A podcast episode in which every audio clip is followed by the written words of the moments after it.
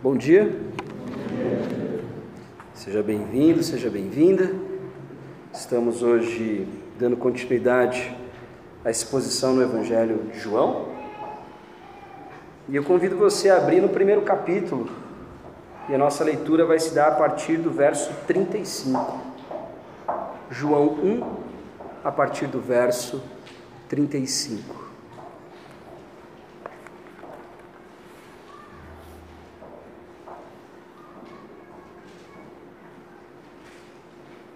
Acompanhe comigo.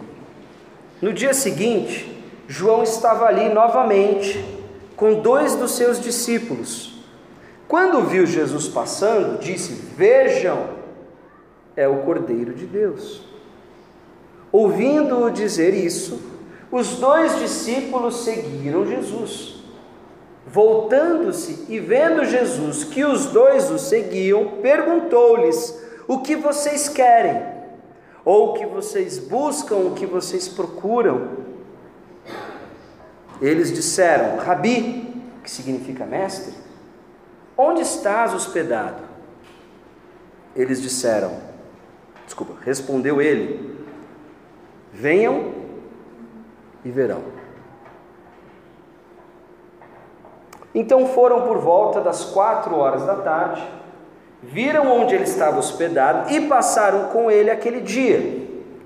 André, irmão de Simão Pedro, era um dos dois que tinha ouvido o que João dissera e que haviam seguido Jesus. O primeiro que ele encontrou foi Simão, seu irmão, e lhe disse: Achamos o Messias, isto é, o Cristo, Messias em aramaico, Cristo em grego, que significa o ungido. E o levou a Jesus. Jesus olhou para ele e disse: Você é Simão, filho de João. Será chamado Cefas, que traduzindo do aramaico é rocha.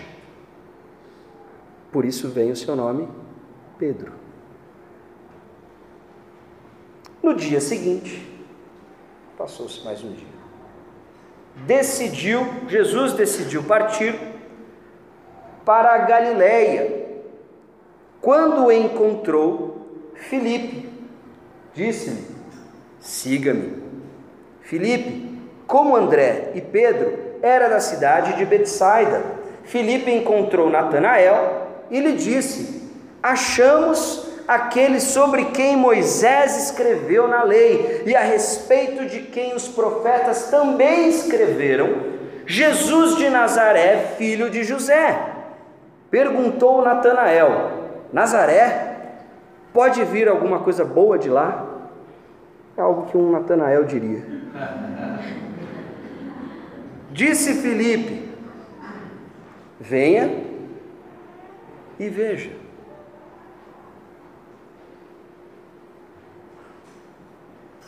Ao ver Natanael se aproximando, disse Jesus: Aí está um verdadeiro israelita. Vejam, um verdadeiro israelita em quem não há falsidade, em quem não há engano, em quem não há dolo. Perguntou Natanael: De onde me conheces? Jesus respondeu: Eu o vi. Quando você ainda estava debaixo da figueira, antes de Filipe o chamar. Então Natanael declarou: Mestre, tu és o filho de Deus, tu és o rei de Israel. E Jesus disse: Você crê porque eu disse que o vi debaixo da figueira? Você verá coisas maiores do que essa. E então acrescentou: Digo-lhes a verdade: vocês verão o céu aberto e os anjos de Deus subindo e descendo sobre o Filho do Homem. E agora eu queria convidar vocês novamente a orar. Vamos pedir a Deus entendimento espiritual. Entendimento que supera, supera a nossa capacidade cognitiva, entendimento que supera a nossa capacidade intelectual, porque apenas com essa capacidade estamos limitados, mas com a graça de Deus, através do seu Espírito, podemos apreender o que esse texto pode nos ensinar espiritualmente, nas profundezas do nosso coração. Senhor nosso Deus, eu quero te louvar, Pai, eu quero te engrandecer, nós queremos agradecer, Pai, pelo privilégio, pela honra de podermos estar aqui reunidos essa manhã, declarando que o Senhor é grande declarando que o Senhor é santo, reconhecendo as grandezas da Sua obra, reconhecendo aquilo de poderoso que o Senhor fez, tem feito e continuará fazendo em nosso meio. Mas nesse momento, Senhor, nós clamamos por entendimento espiritual, entendimento que é conduzido que é operado pelo Espírito Santo, pelo seu Espírito Santo, Senhor. Não nos permita, Pai, sairmos daqui sem termos sido verdadeiramente alcançados pela tua palavra, sem que a tua semente tenha sido plantada no nosso coração a fim de produzir verdadeiros frutos. Essa é a nossa oração, Senhor. Se conosco, é no nome santo e é no poder do Senhor Jesus que oramos. Amém.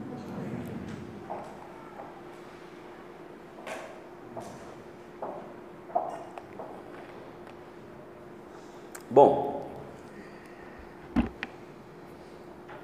Algumas coisas que nós precisamos saber a respeito do Evangelho de João. Ele é diferente dos outros evangelhos. Ele é diferente do Evangelho de Mateus, ele é diferente do Evangelho de Marcos, ele é diferente do Evangelho de Lucas. Não no sentido de que ele esteja expondo um Jesus diferente ou uma mensagem diferente daqueles outros evangelhos mas ele tem características literárias, contornos teológicos próprios. E isso impacta profundamente na nossa compreensão. Por exemplo, nós temos que levar em consideração que no Evangelho de João existem camadas mais profundas do que a narrativa, no que diz respeito ao significado. Ele é um evangelho repleto de símbolos que apontam para conceitos, episódios, compreensões que eram é, familiares aos judeus do primeiro século. E nós precisamos levar isso em consideração quando abordamos esse evangelho. Nós, por exemplo, estudamos já aquilo que chamamos de prólogo joanino, que é aquela introdução, aquela abertura do Evangelho, conforme é, já foi dito, tem até um caráter de hino mesmo, talvez um hino cantado pela igreja primitiva, mas lá também está o esboço desse Evangelho. Neste prólogo está traçados os temas, que ao longo de todo o Evangelho, o evangelista vai relatar, o evangelista vai narrar, ele vai atribuir significado àquilo que foi exposto de forma fantástica, até mesmo mística no prólogo, quando a gente fala do Logos, que se encarnou, habitou entre nós, que era a luz do mundo, que dissipou as trevas, toda essa linguagem própria deste contexto histórico e teológico vai sendo esclarecida, elucidada ao longo dos capítulos do Evangelho de João. Então nós precisamos ter isso em mente e até mesmo ter uma certa paciência para acompanhar esse desenvolvimento narrativo. Mas é importante que nós saibamos, existem camadas mais profundas do que a letra, do que a narrativa em si. João tem um propósito um tanto quanto peculiar ao escrever este evangelho e mais para frente a gente vai falar a respeito desse propósito de forma bem clara. Porém, para que nós venhamos a entender um pouco melhor esse texto, é necessário que nós venhamos a nos familiarizar com um episódio ocorrido com um dos patriarcas da nação de Israel. De forma sutil, esse episódio que a gente acabou de ler faz menção a este outro episódio do Antigo Testamento o tempo todo. E a gente vai descobrir o porquê e como isso nos ajuda a compreender melhor o texto que foi lido agora. Portanto, se você puder, quiser abrir, se não, se quiser apenas acompanhar na tela, não tem problema. A gente vai ler um texto que está em Gênesis 28.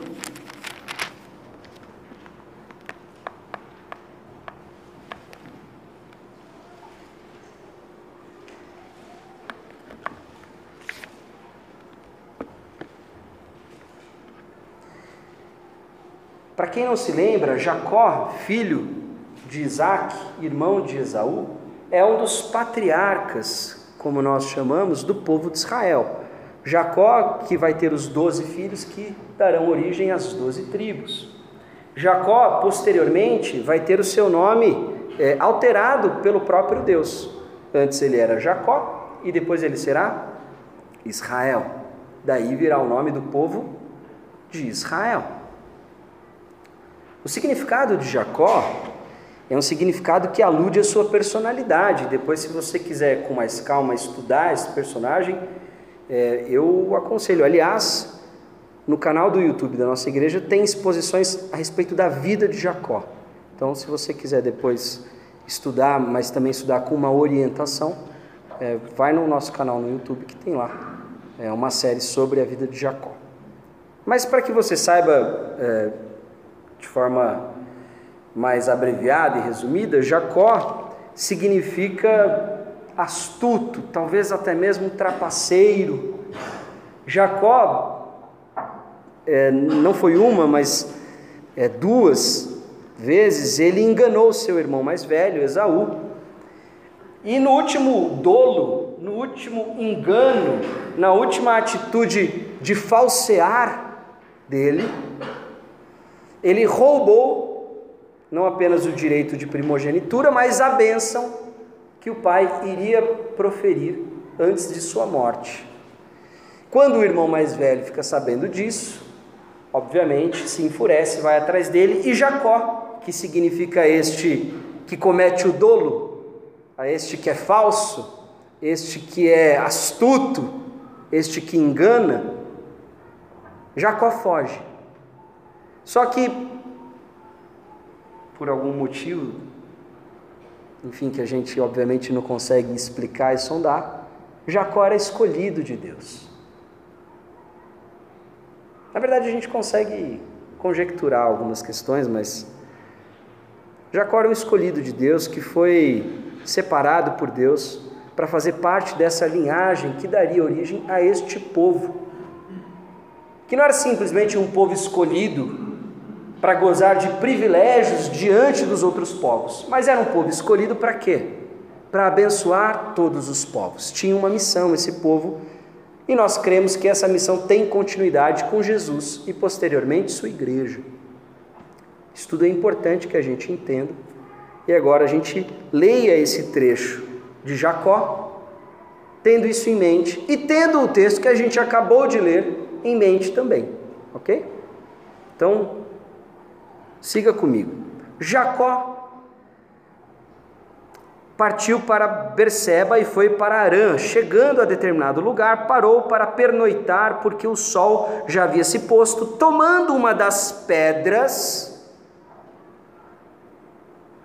dali, usou-a como travesseiro e deitou-se, repousou naquele lugar. E ele teve um sonho, no qual via uma escada apoiada na terra, e o seu topo alcançava os céus, e os anjos de Deus subiam e desciam por ela. Ao lado dele estava o Senhor, que lhe disse: Eu sou o Senhor, o Deus de seu pai Abraão e o Deus de Isaac, darei a você e a seus descendentes a terra na qual você está deitado. Seus descendentes serão como o pó da terra, e se espalharão para o oeste, para o leste, para o norte para o sul. Todos os povos da terra serão abençoados por meio de você e de sua descendência. Estou com você e cuidarei de você aonde quer que vá, e eu o trarei de volta a esta terra, não o deixarei enquanto não fizer o que lhe prometi. Quando Jacó acordou do sono, disse: Sem dúvida, o Senhor está nesse lugar. Mas eu não sabia. Teve medo e disse: Temível é este lugar. Não é outro senão a casa de Deus. Esta é a porta dos céus. Na manhã seguinte, Jacó pegou o que? A pedra, a rocha, que tinha usado como travesseiro, colocou-a em pé como uma coluna, derramou óleo sobre o seu topo e deu o nome de Betel, que significa casa de Deus. Aquele lugar. E embora a cidade anteriormente se chamasse Luz, então Jacó fez um voto dizendo: Se Deus estiver comigo, cuidar de mim nesta viagem que estou fazendo, prover-me de comida, roupa, levar-me de volta em segurança à casa de meu pai, então o Senhor será o meu Deus. Declaração um tanto quanto audaciosa. E esta pedra, esta rocha que hoje coloquei como coluna, servirá de santuário de Deus, e de tudo o que me deres, certamente darei o dízimo. Não é não é a nossa ideia ou a nossa prerrogativa neste momento fazer uma exposição desse texto de Gênesis. Porém, é importante que vocês tenham em mente a cena, o sentimento ao qual Jesus está fazendo alusão. Quando conversa com os seus discípulos.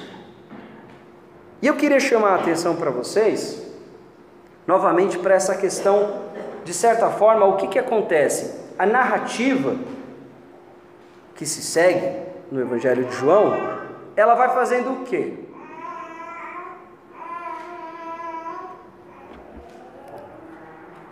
Ela vai dando continuidade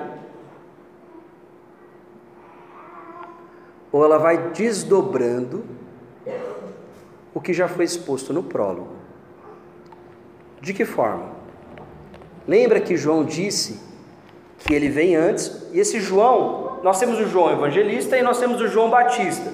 O texto que nós, texto em questão de hoje, quando começa no verso 35, no dia seguinte João estava ali novamente com um dos seus discípulos. Ele está falando de João Batista. Esse João, no prólogo, diz o seguinte: diz que ele, na verdade, iria anteceder a vinda daquele que deveria vir, e depois esse passaria à frente dele. Ele ficaria para trás. E Jesus, passando à frente, daria continuidade ao seu ministério e também à sua missão. Vamos lá.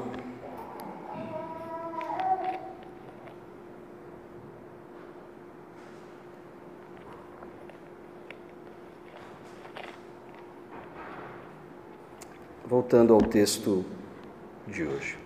No dia seguinte, João estava ali novamente com dois dos seus discípulos é interessante que esses primeiros relatos, eles vão marcando dia após dia, dia após dia, o que ia acontecendo, para que não perdesse o caráter histórico de registro. No dia seguinte, João estava ali novamente, com dois dos seus discípulos, quando viu Jesus.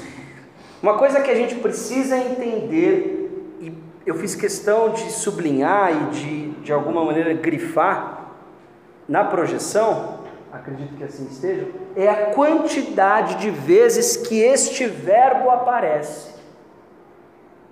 Viu, vejam, olhou, veja. Porque nós estamos partindo do prólogo. E o que, que o prólogo diz? Que o Logos, o Verbo, a palavra de Deus, este princípio criador, este princípio ordenador da vida, do universo, ele se encarnou e ele era luz.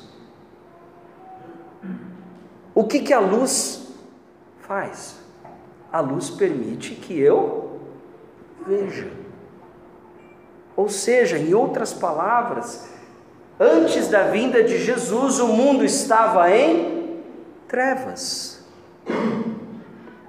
Sem Jesus Cristo, o homem não consegue ver. Mas isso é um absurdo, como assim? É óbvio que nós conseguimos ver. Mesmo avaliando historicamente, é impossível negar os progressos tecnológicos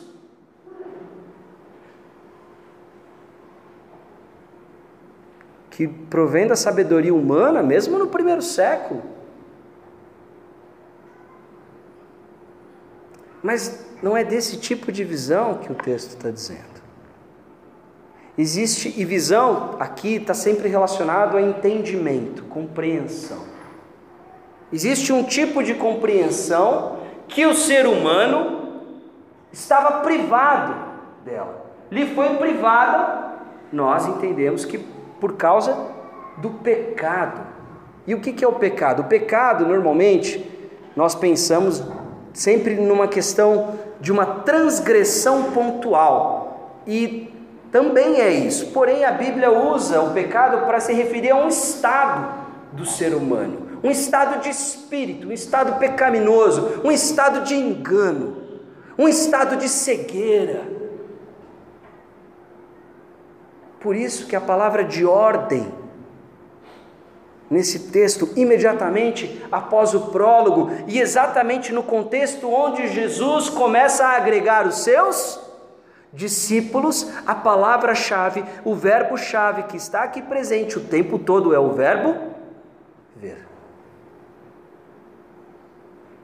Vamos lembrar, conforme a gente cantou e também está lá no, no prólogo joanino, a palavra, o Logo se fez carne, habitou entre nós, ou seja, na tradução mais literal possível, armou a tenda, fazendo referência ao tabernáculo, fazendo referência à tenda do encontro com Deus.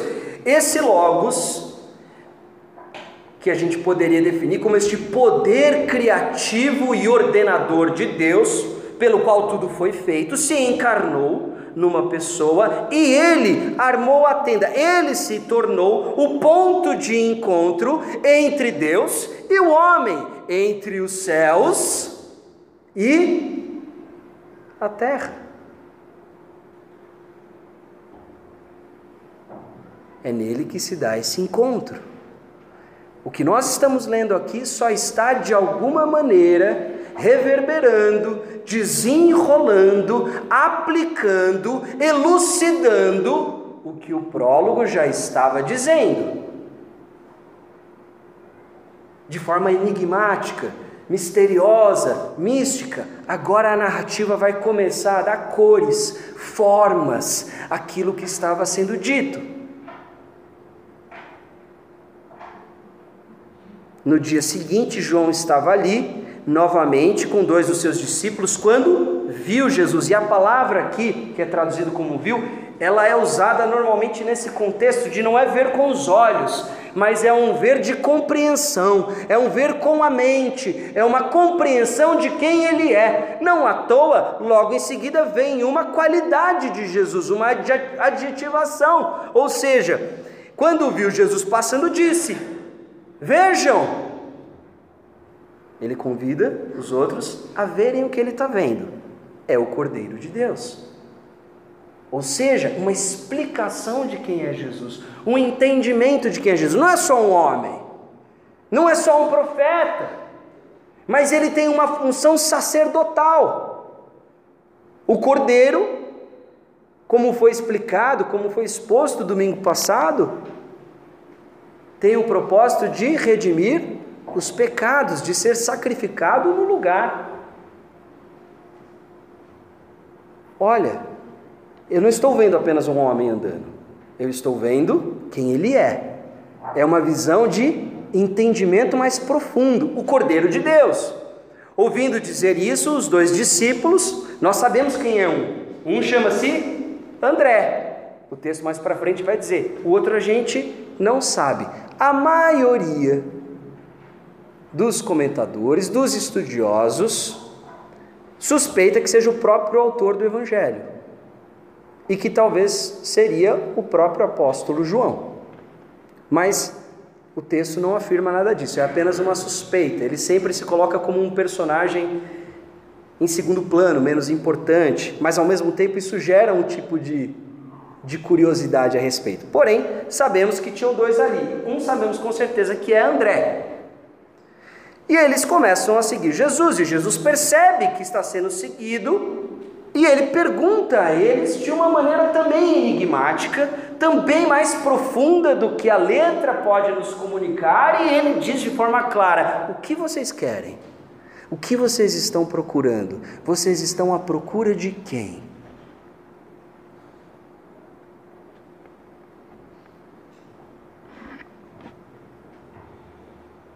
E é interessante a resposta deles. Eles dizem o seguinte: Primeiro que eles reconhecem, eles já dão um título a Jesus. Ainda não é nem o título dos maiores que ele vai receber, mas já é algum tipo de reconhecimento. Rabi, que significa mestre no senso comum, mas o original, original, literal da palavra seria o grande. Rabi, onde está hospedado? A resposta deles é: queremos te acompanhar, queremos te conhecer, queremos ver aonde você repousa, onde você deita, onde você dorme. E até porque o texto faz questão de dizer o horário. Então foram por volta das quatro da tarde. Isso naquela época é o dia terminando. E com o escurecer, um novo dia começa. E eles já começam esse novo dia na presença desse mestre. A resposta de Jesus também é muito importante. Aliás, se tornará um bordão. Responde ele: Venham e vocês verão. É um ver só de constatar com os olhos alguma coisa? Não, é o ver da compreensão, é o ver da experimentação. Venham, me sigam e experimentem. Me sigam e conheçam aquilo que eu tenho para mostrar para vocês, aquilo que eu tenho para revelar a vocês venham e compreendam, experimentem. Então foram por volta das quatro horas, viram onde estava hospedado o André, e agora ele já, ele já apresenta Simão Pedro como um personagem conhecido. André é irmão de Simão Pedro, ou seja, Simão Pedro já era um personagem conhecido da igreja primitiva quando este evangelho foi escrito. Ele não está apresentando Simão Pedro, ele está fazendo menção a alguém que já é conhecido, inclusive pelo nome de Pedro.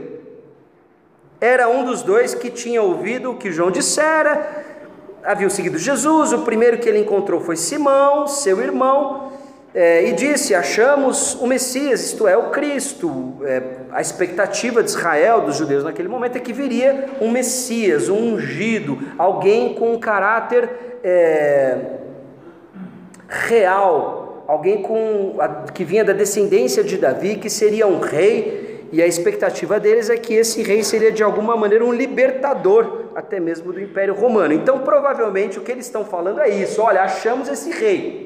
A compreensão deles neste primeiro momento tem essa apenas esse contexto. E aí o levou a Jesus. E Jesus olhou para ele e disse: O verbo olhou para ele é o mesmo verbo, porque embora a palavra ver esteja presente o tempo todo, tem verbos diferentes para designar o olhar e o ver ao longo do texto. O verbo aqui é o mesmo verbo que João que é usado para descrever o que João Batista viu em Jesus. Então João Batista viu Jesus e ele constatou que ele era o Cordeiro de Deus. É uma visão para além daquilo que você pode observar com seus próprios olhos. Aqui Jesus olhou para ele e disse: Você é Simão, filho de João, mas será a rocha.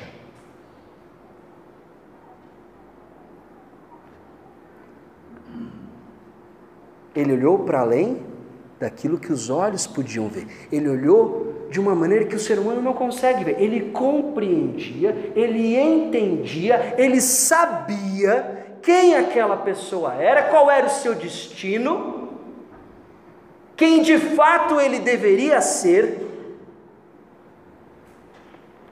em Cristo.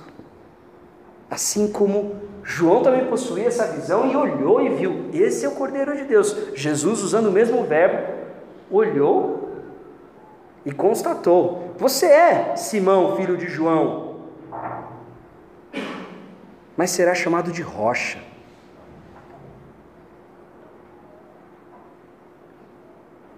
A palavra cefas no aramaico ela, é, ela tem um significado mais robusto do que o Petros em grego. Petros em grego é uma pedra.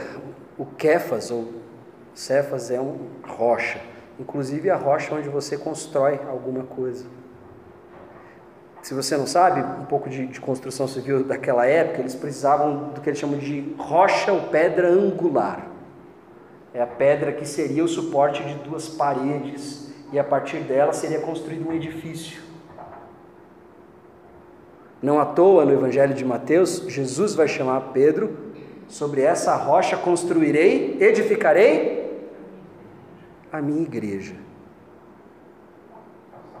Jesus está simplesmente escolhendo, agregando os seus discípulos, fazendo uso de uma visão que não é natural ao ser humano, de uma compreensão, de uma capacidade de entendimento que não é natural ao ser humano. Isso está claro até aqui?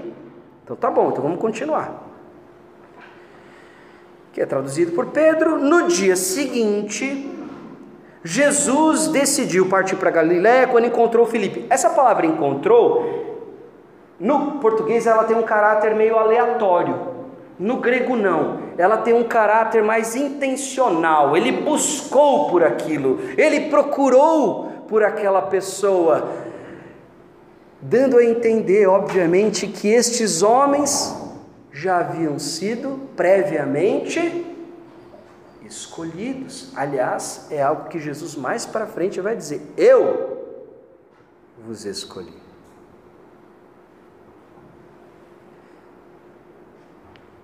Quando encontrou Felipe, disse: Siga-me. E de, como num passe de mágica, isso aconteceu.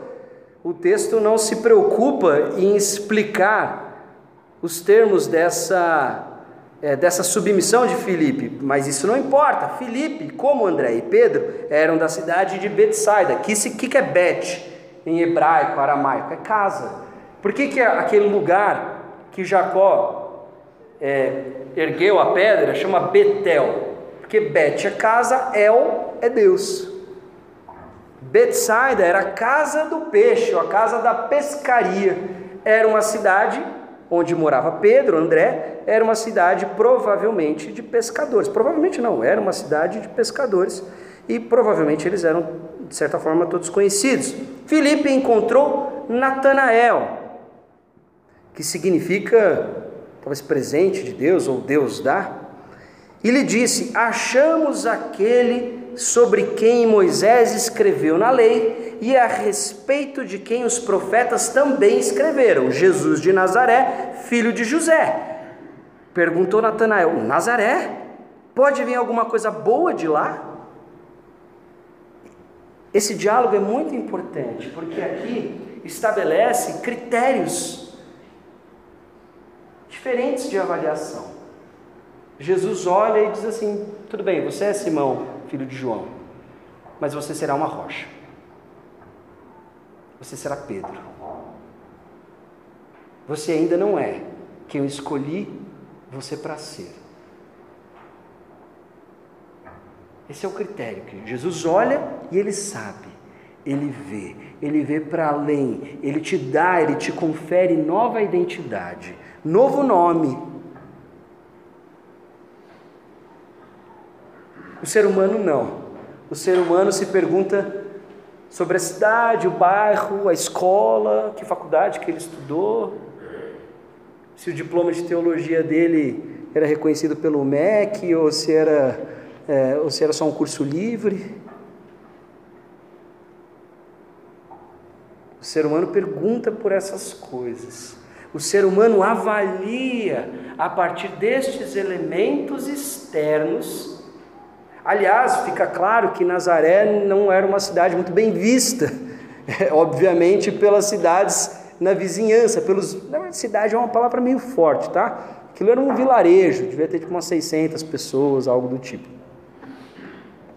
E aí começa a ficar claro que não era um lugar muito bem visto, o que, de certa forma, contribui absurdamente para a compreensão que a gente tem do escândalo da encarnação.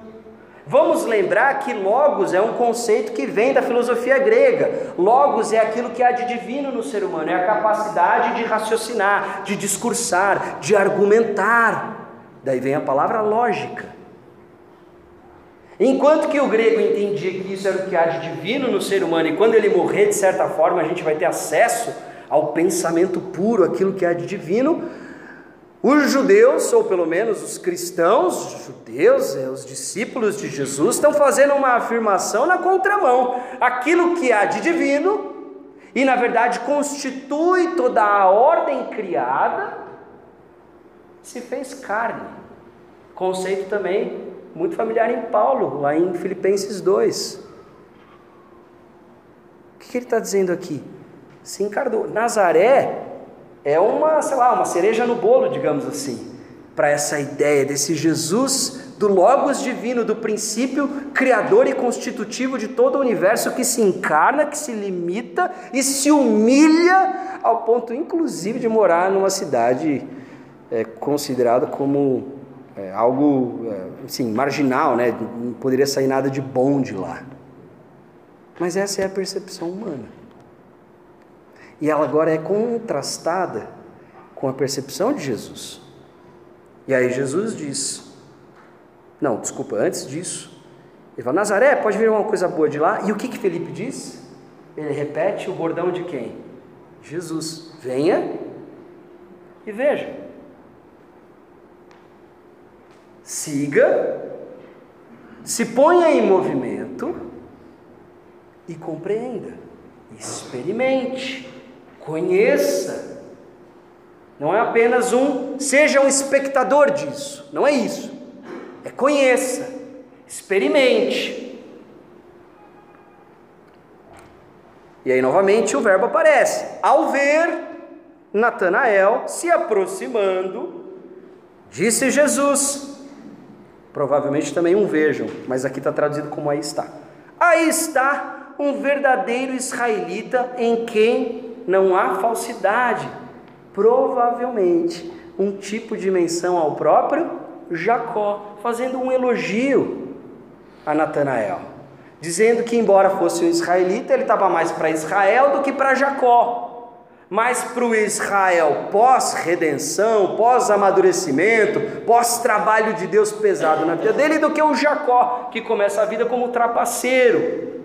Novamente, Jesus fazendo menção a esse personagem, só que a gente, ele fala de forma enigmática, a gente não sabe exatamente o que significa. E também não precisa entender, porque o que está em jogo aqui é que Jesus fala alguma coisa para ele que só um profeta, só alguém com esclarecimento, com entendimento divino poderia falar. Então vamos seguir aqui o texto. Ao ver Natanael se aproximando, disse: Aí está um verdadeiro israelita, em quem não há falsidade, em quem não há dolo, em quem não há engano. Perguntou Natanael: Ué, de onde você me conhece? E aí Jesus responde algo que mexe com ele. Eu o vi quando você ainda estava debaixo da figueira. Nós não sabemos o que aconteceu debaixo da figueira. Antes de Filipe o chamar. Da maneira como o texto narra, parece que tipo, Jesus estava observando lá de longe. Não é isso. A ideia é o seguinte: eu já estava te observando antes de você aparecer à minha vista, e, inclusive soube que você estava debaixo de uma figueira, sabe? O que você. E a gente não sabe o que ele estava fazendo debaixo da figueira, mas a gente sabe que isso está relacionado ao fato de que ele não tem falsidade. E é algo que só alguém com entendimento divino poderia saber. E isso leva o tal do Natanael que. Você fala, poxa, mas esse Natanael aparece em outro lugar? Não é, ele não aparece em outro lugar. Mas a maioria dos teólogos, estudiosos da Bíblia, eles conjecturam que Natanael seja Bartolomeu, porque Bartolomeu é, é, um, é um, um, sobrenome. Bar, novamente, filho. Então, talvez seria o Bar Ptolomeu, filho de Ptolomeu, filho de Ptolomeu, porque Bartolomeu está sempre associado a Filipe também. Então, e Natanael também, talvez Natanael seja o nome mesmo dele, como Simão era o Simão Bar Jonas, filho de Jonas, ou filho de João. Então é possível que ele seja o tal do Bartolomeu, que narra os outros textos, e aqui estaria sendo usado o, o, o primeiro nome dele, o nome próprio. Então Natanael declarou: Mestre, Tu és filho de Deus, tu és o rei de Israel. Jesus vê que Jesus já está acumulando uma série de títulos. Ele é o mestre, ele é o Messias, ele é o Cristo, ele é o filho de Deus, ele é o rei de Israel, todos nessa conotação política deste líder que deveria vir e restaurar o reino de Israel e libertá-lo. E Jesus disse: Você crê porque eu disse que o vi debaixo da figueira? Então agora você crê. Porque eu fiz uma pequena demonstraçãozinha do meu poder, porque eu sabia algo sobre você. Aliás, em outras palavras, o seu referencial para crer em mim é você mesmo? É o que você foi convencido de que eu sou, é a experiência que você teve comigo, ou que eu te revelei, ou a palavra que eu te dei. É, esse é o vetor. Então deixa eu, deixa eu te esclarecer o um negócio. Você verá coisas maiores do que essa. Novamente o verbo aparecendo aí. Você crê porque eu te falei algo, mas deixa eu te dizer, você experimentará, você compreenderá, você viverá coisas maiores do que essa. Então acrescentou: Digo-lhes a verdade. Interessante que agora ele passa do singular para o plural. Ele estava falando com Natanael, mas agora ele se dirige aos discípulos e, obviamente, na intenção do evangelista, aos leitores. Vocês verão o céu aberto e os anjos de Deus descendo e subindo sobre o Filho do Homem. E como que Jesus se define? Ele já foi definido como Messias, ele já foi definido como Filho de Deus, Rei de Israel. Mas qual que é o título que ele se dá? Filho do Homem. Esse título vem lá de Daniel 7, que fala a respeito do Filho do Homem e é uma figura apocalíptica.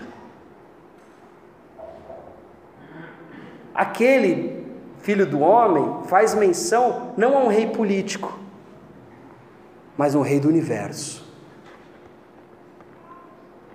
Ele não diz que eles estão errados. Eles falam assim: vocês só não entendem exatamente a natureza do meu governo. Eu estou mais para filho do homem do que para rei de Israel. Não que eu não seja, sou. Mas sou mais. Jesus está iniciando a igreja dele, escolhendo a rocha onde ele vai construir. Olhando para esses homens, para além daquilo que eles mesmos conseguiam compreender a respeito de si mesmos, dizendo quem de fato eles são juntando eles, convidando eles a percorrerem um caminho onde agora eles não vão simplesmente olhar com os olhos que possuem, mas eles vão olhar com outros olhos, porque agora eles possuem, não no sentido de posse, mas agora eles estão debaixo, eles estão sendo é, submetidos à luz. Agora eles podem Agora eles podem compreender. Com base no raciocínio humano, lógico, que considera que o ser humano é a coisa mais brilhante que existe nesse mundo? Não. Com base num outro tipo de conhecimento. Por isso que não perca tempo conversando com pessoas que querem que você prove que Deus existe. Diga a verdade para elas: a fé é um dom. E se você quer ter esse dom, ore a Deus e peça pelo esclarecimento do Espírito Santo no teu coração. Porque eu não posso te provar que Deus existe. Deus não está sujeito a esse tipo de prova do raciocínio humano. Embora que eu possa fazer até uma boa argumentação do porquê você não deveria desconsiderar que ele existe, mas provar que ele existe. Isso não é tarefa do cristão. Aliás, a tarefa do cristão é apenas a proclamação do Evangelho. Por que isso? Porque é uma maneira de humilhar o cristão, dizendo que o poder não está nele, na sua capacidade de articulação, na sua capacidade de, é, é, enfim, cognitiva, na sua capacidade de, discur de discursar, da sua eloquência, é, do, do quão carismático você é. O poder está na mensagem, o poder está no Evangelho. Nós temos diante de nós um Jesus que encontra os seus discípulos, busca por eles, os escolhe, olha para eles, vê para além daquilo que eles conseguiam ver, esclarece para eles quem eles de fato são porque sem essa ajuda, sem, sem essa perspectiva de Jesus, eles mesmos não saberiam. Pedro, Simão não saberia que é Pedro.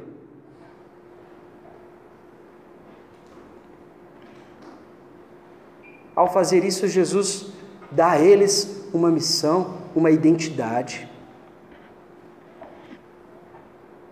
E, de certa forma, faz alusão, reprisa a cena de Jacó, como um tipo de cumprimento daquela promessa que dizia: através de você eu vou abençoar todos os povos da terra, através da sua descendência eu vou abençoar todo mundo. Quem é essa descendência? O próprio Jesus.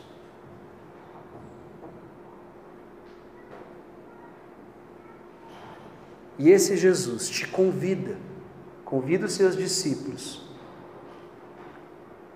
a uma jornada de entendimento e conhecimento diferente do mundo. Muito se fala, e aqui eu começo a caminhar para. Peço desculpas, mas é texto longo, com muita coisa a ser dita e a ser esmiuçada, mas caminhando agora para uma aplicação e, consequentemente, uma conclusão. É importante a gente frisar que existe uma, um grande equívoco na espiritualidade cristã de forma geral ao longo dos séculos. Quando você começa a buscar na Bíblia entender essa espiritualidade, essa jornada espiritual do cristão, e você de certa forma começa a se debruçar de forma radical a gente começa a perceber que o cristão não é chamado para ser uma pessoa boazinha, que não faz mal para ninguém e que tem um tipo de relacionamento com Deus espiritual como se fosse algo emocional ou sentimental. Por vezes eu converso com pessoas e as pessoas sempre chegam para mim e falam assim: Ah, ontem eu estava bem com Deus, hoje eu não estou mais, porque ah, hoje eu não orei tanto, eu não fiz, ah, não estou sentindo aquela coisa. Imagina Jesus que pergunta lá na cruz: Pai, por que me abandonaste? Ou Jeremias, que amaldiçoa o dia em que foi concebido. A espiritualidade cristã não é uma espiritualidade das sensações. Com isso eu não quero dizer que necessariamente elas sejam excluídas. Mas esse não é o princípio, esse não é o termômetro que nós usamos para avaliar a nossa espiritualidade. Vamos lembrar que a palavra-chave do Novo Testamento é arrependam-se, que traduzindo literalmente é metanoia, renovem suas mentes, transforme a sua compreensão. No Evangelho de João, a visão está ligada à compreensão. O que Jesus está chamando esses homens para fazer é compreender o mundo da perspectiva dele. É mais do que simplesmente aderir a uma filosofia de vida e uma religião que te produz certas sensações e certos confortos sentimentais. É mais do que isso. Ele te chama para um compromisso ético. E quando digo ético, não é no senso comum da palavra, que seria um tipo de boas práticas, não é, é mais do que isso. É um jeito de viver, é um jeito de interpretar o mundo, é um jeito de entender as coisas. A grande batalha do crente não é contra é, os ateus militantes, ou contra as drogas, ou contra é, a promiscuidade, embora que todos esses elementos sejam, obviamente, elementos é, oriundos do pecado. Mas o nosso grande desafio é compreender o mundo da perspectiva de Deus, e é isso que Jesus nos oferece, porque Ele é a luz. E o convite dele para os seus discípulos é: venham e Vejam, porque antes vocês não viam, vocês eram cegos. É uma compreensão diferente, é um jeito de entender. Ah, mas isso é meio abstrato. É, eu sei.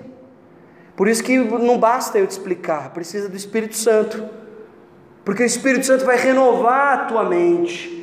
Ele vai tratar o teu coração para que você não seja refém do teu coração, porque o que diz Jeremias sobre o coração, na verdade, o que diz Deus através de Jeremias sobre o coração humano, que o coração é terrivelmente enganoso. E eu vejo crente mais crente mais crente avaliando sua espiritualidade, a espiritualidade do irmão, a espiritualidade do outro, com base no seu coração, nos seus próprios critérios, nos seus sentimentos, nas suas emoções nós fomos chamados para compreender o mundo. Não é o intelectualismo informativo, não é isso. Adquire informações e aí você, ah, agora eu entendi tudo. Não é isso. Ele faz parte da sua intelectualidade, da sua cognição, daquilo que as ciências humanas trazendo o termo do grego, a, a, sua epistemologia, a sua maneira de compreender a realidade, isso sim, vai, tudo vai ser transformado, mas de uma maneira espiritual. Você vai entender o mundo nos termos do Senhor Jesus. Você vai olhar para uma situação e você não vai falar assim, nossa, necessariamente, né? Às vezes a gente olha que família bonita e tal, só que de repente, às vezes não é. Às vezes, tem coisas que estão acontecendo ali que só o olhar de Jesus vai poder diagnosticar. Falar, cara, tem coisa errada aí. Assim como o inverso. Assim como o mundo pode dizer, olha que sujeito horroroso, olha que sujeito desprezível, e vai ser o olhar espiritual dado por Jesus Cristo que vai fazer você olhar para aquela pessoa e dizer o seguinte: Ele é um filho de Deus, tem graça na ele está sedento do Evangelho. Ele precisa encontrar com Cristo. E eu poderia dar tantos outros exemplos, mas o problema é que a gente vive essa compreensão de espiritualidade individualista, egoísta, que pensa simplesmente naquilo que Deus vai fazer por mim, seja na minha interioridade, nos meus sentimentos, aquilo que Ele vai me fazer sentir no culto ou não, ou aquilo que ele vai fazer na minha vida de forma em termos materiais, relacionais. Enquanto que Deus está chamando seus discípulos para uma jornada, para que eles testemunhem o que? Os céus abertos. Eles testemunham o encontro do céu e da terra. Em quem? Na própria pessoa de Jesus. Jesus não está falando de um evento histórico, porque senão João teria relatado um dia que o céu se abriu e os anjos desceram. Não é disso, embora que existam episódios semelhantes narrados até em outros evangelhos, mas não é isso. Jesus, é, João está, João Evangelista está fazendo alusão a esse encontro que ele já falou no prólogo, que é o que? O Verbo encarnado habitou, fez as tendas, armou o tabernáculo do encontro de Deus com o ser humano. Na pessoa de Jesus Cristo a gente vê esse encontro daquilo que é divino com aquilo que é terreno, da transformação, da redenção do ser humano. Ele é o novo Adão. Ele é o homem redimido, ele é o homem sem pecado, ele é o novo referencial, porque até então o nosso referencial era quem? O Adão, pecador, pecaminoso, aquele que larga Deus por causa da tentação da serpente de ser como Deus. Jesus é quem faz o caminho inverso, é ele quem promove esse encontro entre o que há de divino e o que há de humano e redime o humano, redime o mundo redime a criação. E enquanto faz isso, ergue a rocha para construir a casa de Deus, o Betel,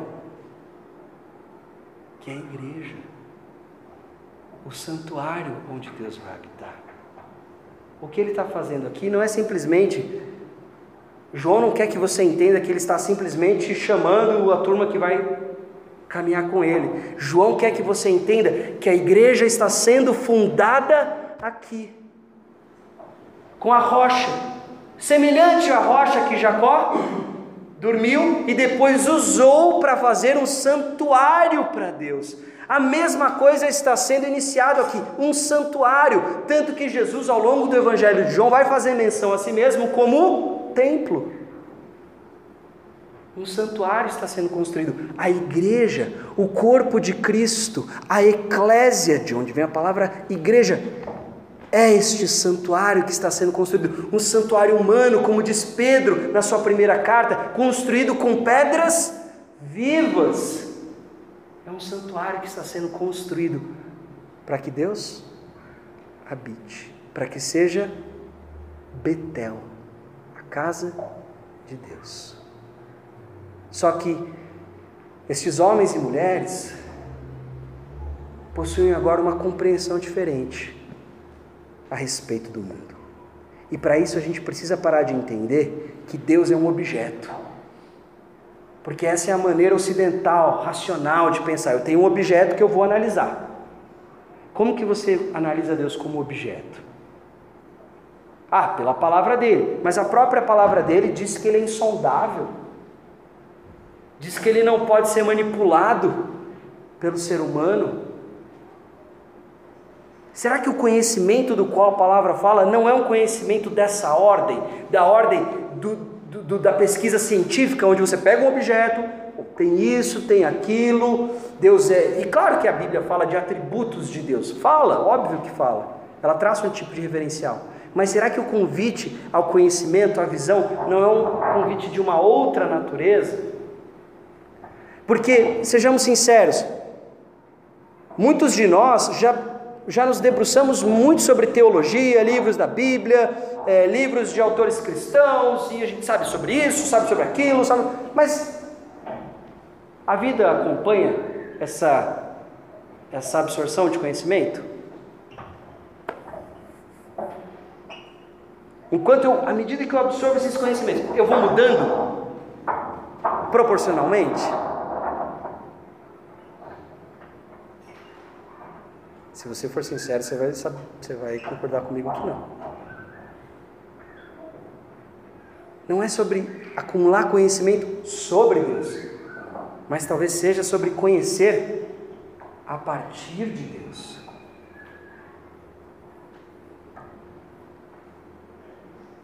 A ideia da gente explorar o Evangelho de João é a ideia da gente descer um, um andar e começar a caminhar num tipo de compreensão talvez um pouco mais profunda dos efeitos do Evangelho, dos efeitos da habitação do Espírito Santo em nós. Existe o compromisso prático, ético, é isso aí. Mas a gente precisa agora adentrar um nível mais profundo de compreensão daquilo que a gente está vivendo, senão a gente não amadurece. E o amadurecer espiritualmente compreende essa constante transformação da mente. Com isso, eu dou a seguinte, digamos assim, metáfora ou imagem para que vocês pensem a respeito. Eu nunca conheci tão bem o meu pai quanto eu conheço hoje. E não é porque eu sei mais informações a respeito dele. Não é porque eu conheço mais sobre a sua história, eu conheço sobre ele o mesmo tanto que eu conhecia é, há 15 anos atrás, há 20 anos atrás. Aliás, as histórias são sempre as mesmas, então é, não teve nenhuma informação nova. Mas por que, que eu o conheço melhor? Porque agora eu também sou pai. Eu também tenho uma família. Não é conhecer sobre Ele, mas é porque agora eu conheço com Ele. Eu conheço do jeito que Ele conhece. Eu entendo o porquê que Ele fazia algumas coisas comigo. Eu entendo porquê que Ele me dizia algumas coisas. Eu entendo porquê que Ele lidava com os assuntos domésticos daquela determinada maneira. É um conhecer a partir de e não sobre.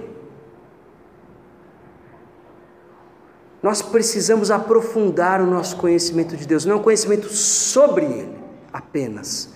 É, agora é a partir dele. Eu preciso conhecer o mundo. E quando conhecer, a ideia de compreender. Eu preciso entender a realidade, entender casamento, entender trabalho, entender educação de filho, entender política, entender a minha participação na vida pública, entender como que eu vou lidar com uma série de coisas a partir do Evangelho. Esse talvez seja o principal convite de Jesus. Porque o que eu vejo, de forma geral, as pessoas conhecem pra caramba de Jesus, citam Tim Keller, John Piper, não sei o que, papapá, como diria aquele versículo, aquele cara, aquele pensador, mas as vidas são sempre as mesmas. No final das contas, os pedidos de oração é sempre sobre o emprego, mais dinheiro, uma oportunidade aqui, outra ali, a oração é o espelho da alma, a gente ora sobre as nossas preocupações. E na maioria das vezes a gente só se preocupa com dinheiro e com trabalho. Isso precisa ser transformado. Isso precisa ser transformado. A nossa espiritualidade precisa sair desse eixo individual e partir para o eixo de Jesus e conhecer a partir dele, seguir ele, se mover por ele, imitar ele. E aí ele vai se tornar um referencial é mais profundo. Não é mais difícil de entender se você for honesto, mas é mais profundo.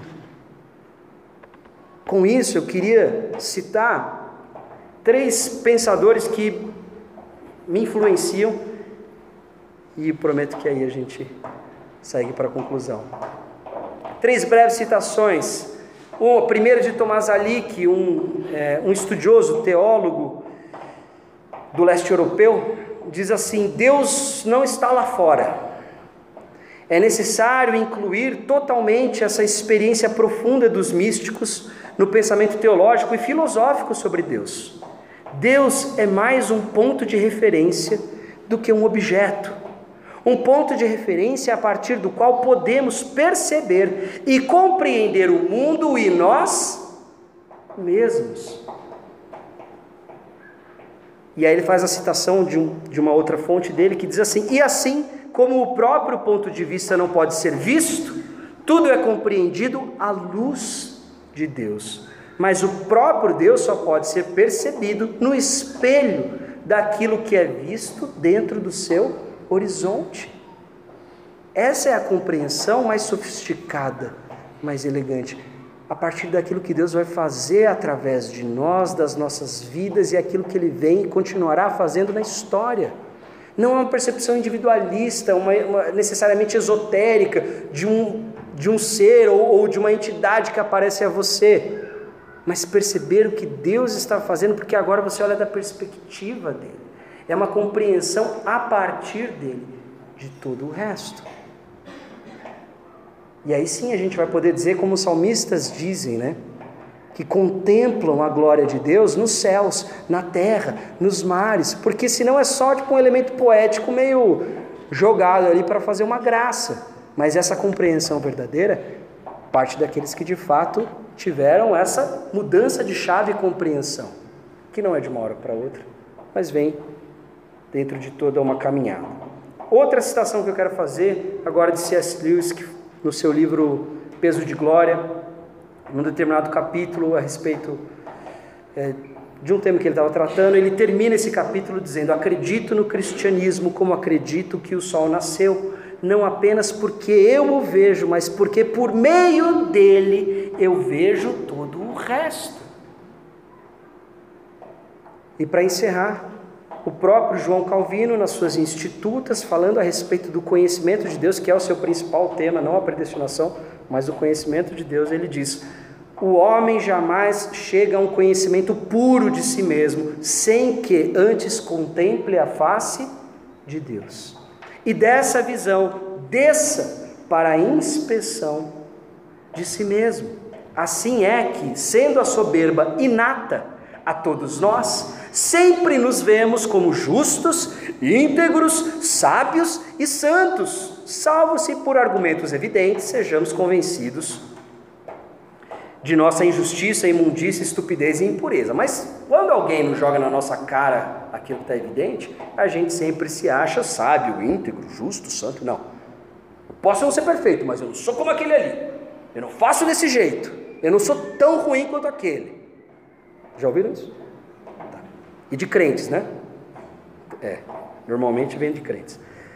Então, assim, contudo, não somos convencidos disso se voltarmos os olhos exclusivamente para nós mesmos e não também para Deus, que é a única regra da qual se deve exigir tal juízo. Ou seja, eu só posso conhecer o mundo, eu só posso conhecer a vida, eu só posso me conhecer se antes eu conhecer a Deus. Você, Simão, é pedra. Ô Natanael, israelita é onde não há falsidade, né? Quem é você? Como é que você me conhece? Eu já te observava antes mesmo de Filipe te chamar. Eu te conheço. Eu vejo quem você é.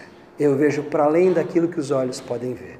E se você está impressionado com essa minha declaração, por que, que você não vem e observa comigo e vê comigo as coisas que eu farei? Porque eu te garanto, vocês verão o céu aberto, o encontro dos céus e da terra, o encontro do divino e do humano, o encontro que restabelece a relação entre Criador e criatura.